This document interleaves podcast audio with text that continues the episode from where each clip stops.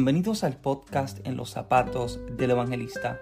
Aquí analizamos las experiencias ministeriales a la luz de la palabra con la intención de despertar conciencia y pasión en la vida de una nueva generación de aspirantes al ministerio. Mi nombre es Michael Santiago y les doy la bienvenida. Contento de que pueda formar parte de este nuevo episodio que sé muy bien que ha de ser de bendición a tu vida. Sé que la temática que hoy vamos a estar compartiendo eh, quizás al oído de muchos puede ser un poco delicada, pero entiendo que eh, es necesaria para mantenernos enfocados en cuál es nuestra asignación en el ministerio. Como he dicho en ocasiones anteriores, en el ministerio se vive eh, de literalmente de todo. Se viven experiencias de todos los colores y de todos los tamaños. Pero el propósito de cada experiencia y cada vivencia dentro del ministerio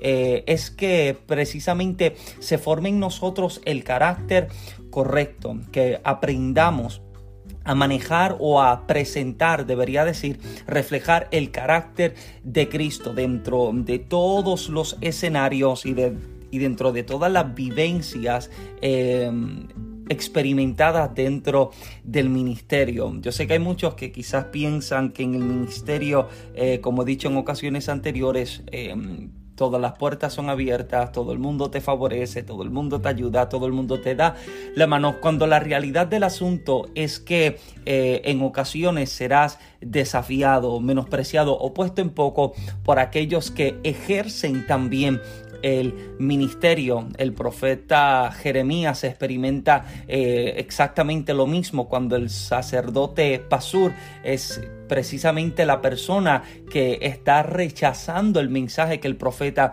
está presentando, al punto en el que toman a Jeremías y lo encarcelan, lo azotan y lo encarcelan. Y es precisamente de este momento en el que sale el texto que muchos pueden conocer cuando Jeremías lucha con Dios y le dice, traté de sufrirlo, traté de resistirlo, pero dentro de mí había un fuego que me consumían. Y partiendo de este pensamiento, recuerdo una de las experiencias eh, que yo creo que más marcó mi vida. No solamente marcó mi ministerio, sino que me marcó personalmente, marcó mis emociones, marcó eh, mis pensamientos, marcó mi corazón al punto en el que sinceramente eh, pensé que em, no podría seguir predicando si continuara viviendo experiencias semejantes a las, eh, a las que había vivido en aquel momento. recuerdo estar esta mañana específica en el templo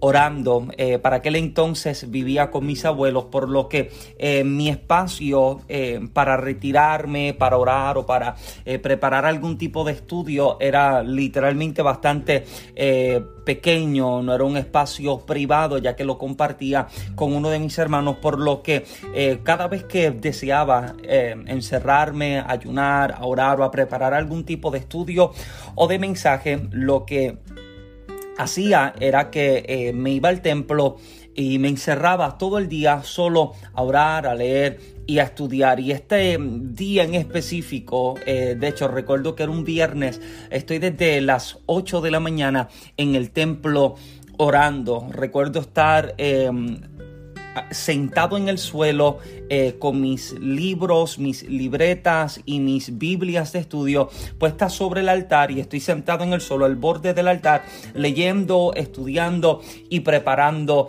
en mi bosquejo.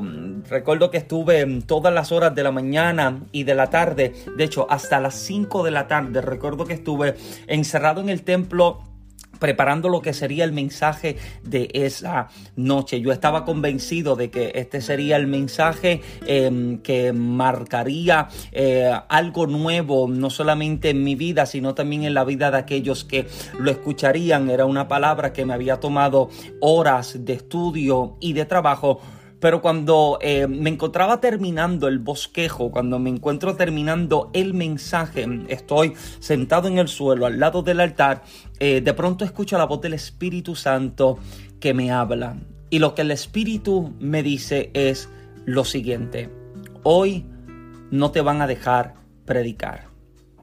no vas a predicar hoy, Michael. Y yo estoy sentado justo delante del altar con mis libros, mis libretas, mis Biblias. Llevo toda la mañana y toda la tarde preparando el bosquejo y lo que escucho el Señor decirme es, hoy no vas a predicar, no te van a dejar predicar. Entonces, me encuentro ahora en este momento en el que me estoy preguntando, llamo y cancelo porque sé que no se me dará la oportunidad de predicar y porque el Señor me está diciendo que no voy a predicar o llego aún sabiendo que no voy a predicar, pero me presento y soy responsable, eh, por lo menos lo que es en este aspecto de presentarme. Y me fui entonces por la segunda opción. Em, yo creo que si yo supiese lo próximo que estaría por vivir, habría tomado mejor la primera de las dos opciones. Eh, llegué a mi casa, me bañé, me vestí, me preparé y me fui. Me monté en mi carro con mis libretas, con mi bosquejo, con mi Biblia, con mi gabán y salí hacia lo que sería el servicio donde me tocaba predicar. Recuerdo que llegué justo cuando estaban comenzando, dando inicio al servicio, eh, me estacioné, me acomodé mi corbata, tomé mis cosas y me bajé del carro. Cuando voy caminando hacia la entrada del templo me estoy dando cuenta de que el estacionamiento está completamente lleno a capacidad, está repleto de carros, el templo está lleno, era un templo bastante grande y habían eh, poco más de 100, 200 personas en aquel lugar. Y yo voy de camino eh, hacia el templo nervioso al ver la cantidad de gente, al ver la cantidad de carros, cuando me encuentro con la persona que está recibiendo a la visita en, la entrada, la hermana que estaba encargada de tomar la información de las personas que llegaban de diferentes congregaciones. Eh, la hermana me mira y me pregunta cómo me llamo. Yo le digo, eh, mi nombre es Michael Santiago y eh, yo soy el predicador. Y la mirada de esa hermana eh, nunca se me olvida, ya que eh, fue una mirada tipo rayo X. Yo sé que la hermana me miró y supo lo que comí la semana pasada. La hermana me miró de arriba abajo, miró mi cara, miró mi ropa, miró mis zapatos, volvió a mirarme. Yo me estoy sintiendo incómodo por la mirada que esta eh, hermana me está dando, pero para tratar de, de, de pasar el momento incómodo, le pregunté, ¿dónde queda el baño? El baño está por tal lado pensando de que quizás yo tenía algo en la nariz y a lo mejor la hermana me está mirando y yo no sé que tengo algo, así que la hermana me señaló dónde quedaban los baños, pero mientras voy caminando el baño, que miro hacia atrás, eh, la mirada de la hermana todavía no se me despega de encima, la hermana me está literalmente rastreando, entro al baño, me miro en el espejo para asegurarme eh, de que no haya tenido algo en la cara, eh, al darme cuenta de que estoy completamente bien, vuelvo y entro a la nave, vuelvo y entro al templo y me dirijo hacia los últimos asientos, la última fila de asientos, la parte de atrás del templo. Eh, recuerdo que me senté, si no me equivoco, fue en la cuarta fila de asientos al final y me arrodillé en la esquina y estoy orando, estoy eh, dándole gracias a Dios porque me ha traído, porque he llegado, pero mientras estoy arrodillado, eh, no sé qué es lo que va a suceder, no sé qué es lo que va a acontecer, no sé qué es lo que Dios está por hacer, pero mientras estoy arrodillado en ese lugar, eh, me levanté, acomodé mis cosas a mi lado y comencé a tratar de gozarme. Permítame ser sincero, comencé a tratar de gozarme los cánticos mal entonados eh, el líder estaba cantando. Me parece que luchaba con los músicos, luchaba él con su voz, de tratar de darle quizás algo de, eh, de, sentido a lo que estaba cantando. Cerré mis ojos y traté de escuchar lo que cantaban y lo que decían. Y mientras estoy con mis ojos cerrados, eh, me estoy pensando en que nadie se me ha acercado, nadie me ha dado la mano, nadie me ha saludado.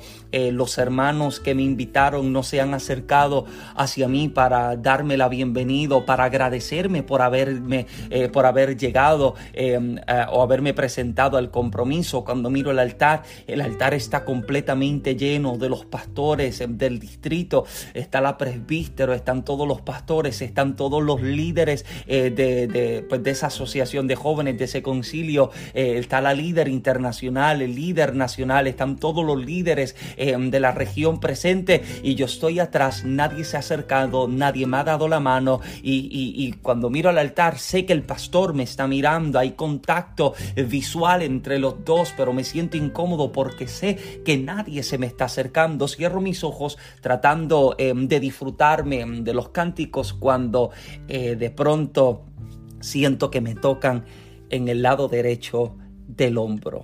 Parece como que eh, me intentaban hacerme volver a la realidad presente y cuando miro es uno de los líderes, es uno de los jóvenes y me mira y me dice muy amablemente, eh, Michael, em, el pastor, eh, el pastor está afuera y el pastor quiere hablar contigo.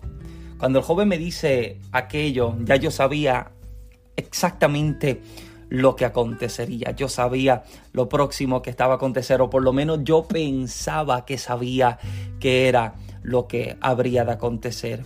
Acomodé mi Biblia y mis cosas a un lado, me levanté y seguí al joven que me condujo hacia las afueras del templo, pero me di cuenta de que no me está llevando hacia la puerta de la entrada, no, él sigue caminando hacia la parte del estacionamiento, hacia la parte más atrás, la parte más oscura. Me doy cuenta de que el pastor está parado atrás, lejos, solo, y yo me estoy sintiendo incómodo, yo estoy pensando de que a lo mejor me van a saltar o me van a caer encima, porque no hay nadie, está el pastor solo, parado en la oscuridad y el joven me está dirigiendo hacia él. Recuerdo em, que llegamos donde está el pastor y el joven le dice, eh, pastor, em, aquí está Michael.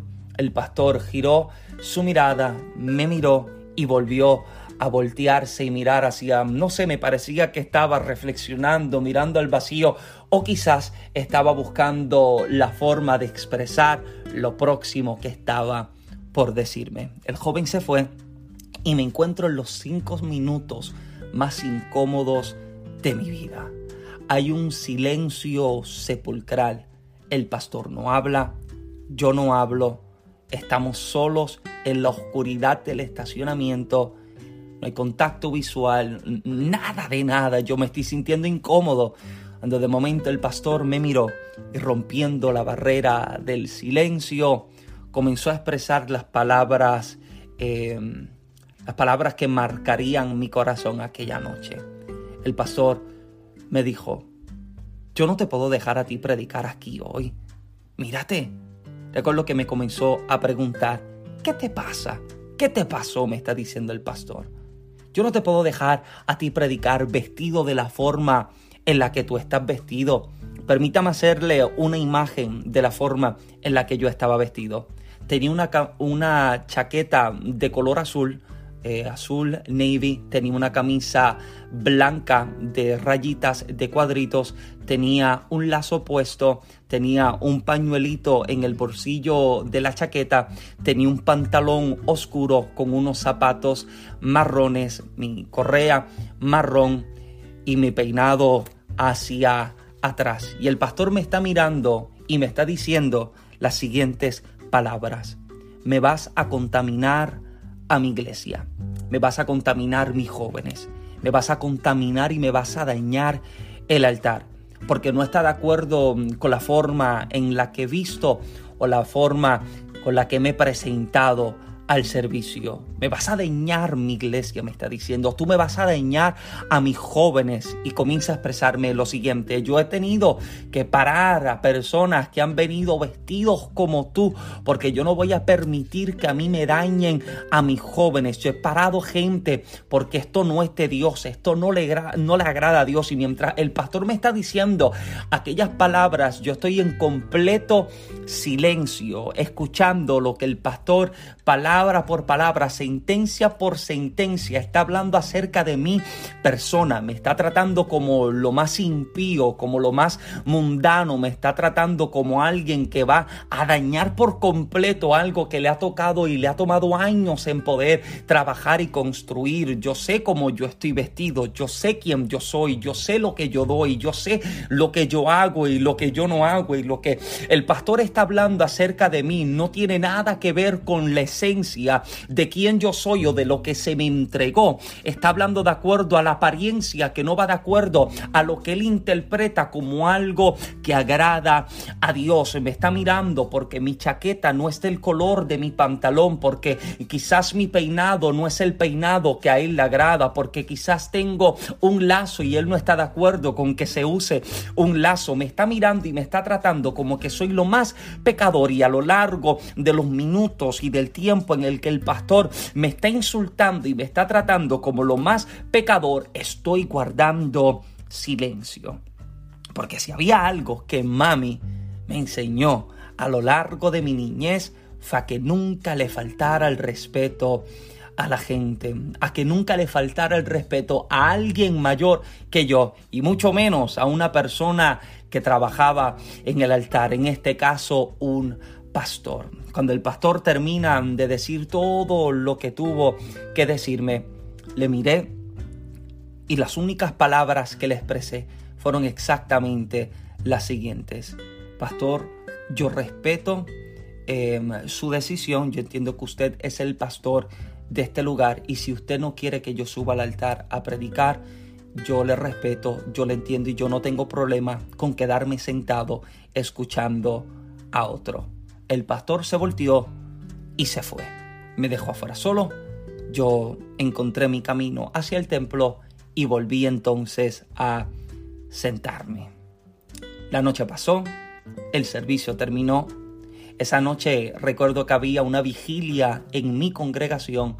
Me monto en mi carro y voy de camino a lo que sería la vigilia en mi congregación. Mientras voy de camino le envío un mensaje de texto a quien era mi pastor y le expreso lo que acaba de suceder y le digo, eh, no me dejaron predicar, eh, no me dejaron subir al altar, me dijeron tal y tal y tal cosa, eh, pero nada, voy de camino al templo a gozarme la vigilia. Llegué al templo, me disfruté la vigilia, el Señor habló, se glorificó, se manifestó. Pasó la noche y yo estaba literalmente como si nada. Cuando llegó el sábado en la mañana, ay amado, Sábado en la mañana yo desperté de forma diferente. Sábado en la mañana no era yo. Yo digo que el boricua se distingue porque la vena del cuello se le brota y la cara se le pone colorada, se le pone roja cuando se encuentra molesto. Y yo desperté así. Yo sentía que la sangre me hervía. Yo sentía que me acababan de golpear y me acababan de insultar y me, me acababan de tratar de la peor forma. Me levanté tomé mis cosas, me monté en mi carro y me conduje hacia el templo. Y yo llegué al templo en las horas de la mañana, y pasé todo el día encerrado el templo, nunca me arrodillé. Nunca me acerqué al altar, sino que todo el tiempo que estuve encerrado en el templo, estuve sentado literalmente en el último de los asientos, sentado mirando hacia el altar, con mis brazos cruzados, peleando con Dios. Estoy peleando, me puse bravo con Dios porque le estoy diciendo, Señor, ¿cómo tú permites que a mí me traten así? ¿Cómo tú permites que me insulten? ¿Cómo tú permites que a mí me hablen y me traten de esta manera cuando tú sabes que yo me he dedicado a ti? Cuando tú sabes que yo he dedicado mis años, mi juventud, te he dedicado mi vida para agradarte, hacer tu voluntad, hablar lo que tú me dices que tenga que hablar sin tener la necesidad de alterar algo. Señor, ¿qué ha sucedido eh, de que, de que tú permites que a mí me hablen y me traten de esta manera? Y mientras le estoy diciendo al Señor, le estoy diciendo lo siguiente, ya no cuentes conmigo, ya yo no voy a predicar, ya yo no voy a cantar, búscate a alguien que se levante y que haga lo que tú me has dicho a mí, porque ya conmigo no cuentes, estoy molesto, no puedo permitir que a mí me hablen y me traten de esta manera y yo estoy sentado a la parte de atrás del templo peleando con Dios. Nadie sabe lo que yo estoy luchando solo en el templo con Dios. Cuando a mitad de noche, recuerdo que era ya como las 12 de la madrugada, estoy en el templo, recibo un mensaje de texto de mi pastor. el pastor me comienza a, ministrar con una palabra. Al momento no recuerdo exactamente la palabra del pastor, pero las palabras que el pastor me están dando, a mí sinceramente me están quebrantando. A mí me están tomando y me están haciendo entender que Dios está de mi lado, de que Dios todavía está conmigo, de que Dios no está ajeno a lo que yo estoy viviendo. Ahora, permítame hacerle entender que domingo yo tenía compromiso. Ese sábado yo estoy encerrado en el templo peleando, pero domingo yo tenía que predicar, yo tenía que salir a ministrar. lo que pasó la madrugada con el Señor en el templo. Sí, me reconcilio, sí le pido perdón por la forma de hablar. Me levanté la mañana siguiente y salí a ministrar. Cuando salí a ministrar aquella, aquella mañana, amado, le soy sincero, fue una de las experiencias más gloriosas que he vivido. Yo sé que todos podríamos decir lo mismo una y otra vez, pero yo sé, amado, yo sé que cada vez que el Señor se nos revela y se nos presenta, su manifestación siempre es mayor a la que a, la anterior, a la que a la que se fue manifestada anteriormente. Pero aquella aquella mañana el Señor comenzó a ministrarse de una manera tan poderosa que Dios comenzó a romper cadenas, Dios comenzó a operar sanidades y milagros. Y mientras estoy ministrando, el Señor me está dejando entender, yo no he mirado lo que los hombres miraron en ti, yo no estoy considerando lo que ellos consideraron, yo te escogí por lo que yo deposité en tu vida, por lo que yo te entregué. Y esto me lleva, amado, a, a, tener que pensar en lo siguiente. Este, mm, eh, este episodio del podcast mm, yo lo voy a estar dividiendo en dos partes para contar una segunda parte del testimonio. Pero en estos últimos minutos de este episodio, permítame hacerle crear una imagen de lo que yo puedo visualizar. Yo sé que usted conoce muy bien en el capítulo 16 de primero de Samuel, cuando el profeta llega a ungir a los hijos, al próximo rey de Israel, pero llega a la casa de Isaí y todos los hombres que se han presentado delante de él cumplen con las expectativas del profeta, pero no cumplen con las expectativas de Dios. Cumplen con la apariencia que va de acuerdo al diseño y al molde que el profeta está esperando que deba tener un rey, que deba tener un hombre que está sobre la nación. Pero Dios le está dejando saber al profeta que cuando mira el corazón de ellos, su corazón no les convence. Y a mí me preocupa, amado, de que estemos tan enfocados en buscar aquello que llena nuestra vista y que llena nuestra expectativa,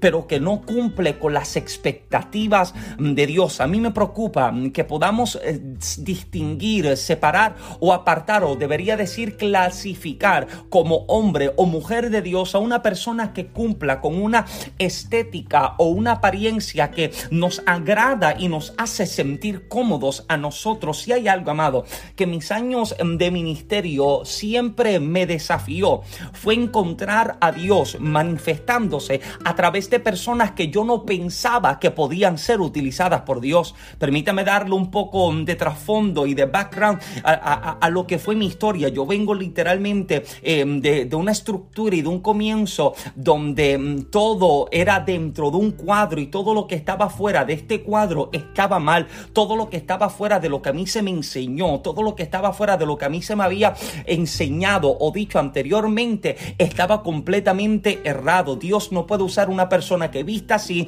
que se así, que tenga tal apariencia, pero a lo largo mm, del ministerio el Señor comenzó a romper el pensamiento equivocado que me habían formado y me hizo entender que Él no se había sentado a buscar lo que los hombres estaban buscando en la gente. Esto es lo que me fascina de Dios, que Él tiene la capacidad de tomar a los insuficientes y hacerlos suficientes para la tarea y la asignación que Él les ha encomendado. Él no se ha encargado de buscar lo que llena mis ojos, lo que llena y cumple mis expectativas. Él nos hace entender que Él puede tomar aquello que no tiene ningún tipo de función y hacerlo funcionar. Aquello que no tiene forma y darle la forma correcta. Y esto es lo que Dios hace entender al profeta. Todos estos cumplen con tu expectativa. Todos estos hombres cumplen con la apariencia que tú buscas. Pero Samuel, a mí no me convencen porque aunque lo exterior puede convencer al hombre, lo interior, lo interno,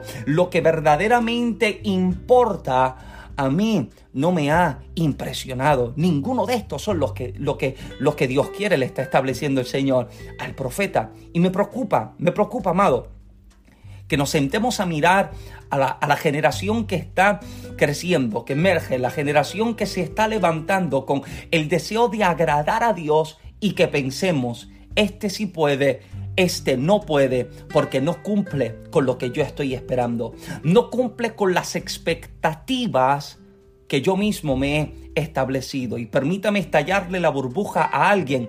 Dios no está buscando lo que tú estás buscando. De hecho, Dios no está interesado en aquello en lo que nosotros nos hemos interesado. La gloria y la gracia del Señor es mucho más grande y mucho más profunda que aquello que yo puedo pensar u opinar acerca de ella.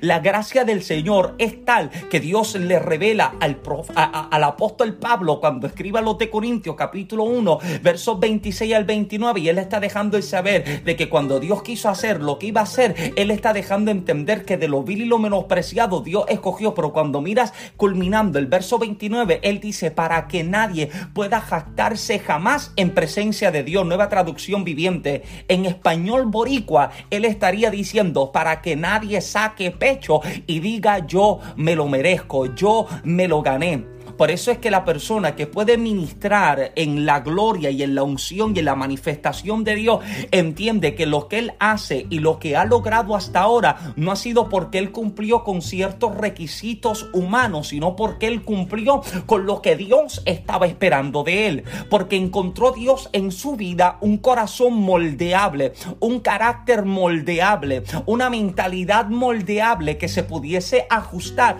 al diseño divino de Dios para traer la manifestación necesaria en la generación presente. Ahora, usted que se está levantando en el diseño de Dios, entienda, tú cargas tu propio diseño. Deja de tratar de cumplir con las expectativas de la gente. No alteres tu diseño original transformándolo o moldeándolo al diseño de otro, pensando que esto es lo que a ti te va a funcionar, pensando que esto es lo que a ti te va a dar ventaja, no amado, siempre serás efectivo de acuerdo al diseño que tú cargas de parte de Dios y de acuerdo al diseño que tú cargas vas a ser efectivo, por lo tanto, en los lugares donde eres enviado a cumplir con tu asignación. Yo, de mi manera, quizás sea efectivo de esta manera o de tal otra forma y usted, dentro del diseño que usted carga es efectivo, por lo tanto, en la manera en la que Dios te ha apartado y señalado. Permítame dejar hasta este momento esta primera parte, esta primera parte, debería decirlo así, esta primera parte de este podcast. Como usted ha podido entonces leer en el título, me insultaron. Así mismo es, me insultaron en el, eh, eh, eh, en el templo, en el compromiso, me insultaron. Permítame dejar esta primera parte en este lugar para en un próximo episodio compartirles la segunda parte de lo que acontece con este testimonio. Si este episodio del podcast ha sido de bendición y de edificación a tu vida, yo te invito a que se lo envíes a tu grupo de jóvenes, de líderes y de ministros que tú entiendes que pueden ser bendecidos con este material. Si todavía no te has suscrito, te invito a que te suscribas y que le des cinco estrellas de calificación al podcast si ha sido de bendición a tu vida. Puedes copiar el link, enviarlo por mensaje de texto, puedes enviarlo por WhatsApp, puedes enviarlo por las redes sociales, compártelo en tus redes para que tus seguidores también puedan ser bendecidos con este material. Como saben, siempre pueden encontrarme en las redes sociales como Facebook, eh, Instagram como Michael Santiago y en YouTube puedes encontrar el canal mío y de mi esposa Genesis, Michael en Genesis Vlogs, un canal bastante variado con una temática cristocéntrica diseñado para bendecir tu vida en diferentes fases en las que te puedas encontrar, sea noviazgo, sea matrimonio, sea el área emprendedora, eh, poderte bendecir con nuestros videos. Eh, puede encontrar en Amazon nuestros tres libros, Toma tu lecho y anda, en los zapatos del evangelista y hágase tu voluntad. También en Amazon puedes encontrar las camisas de actitud de fe. Así que muchas gracias por conectarse con nosotros y por ser parte del podcast En los zapatos del evangelista. Mi nombre es Michael Santiago. Muchas bendiciones.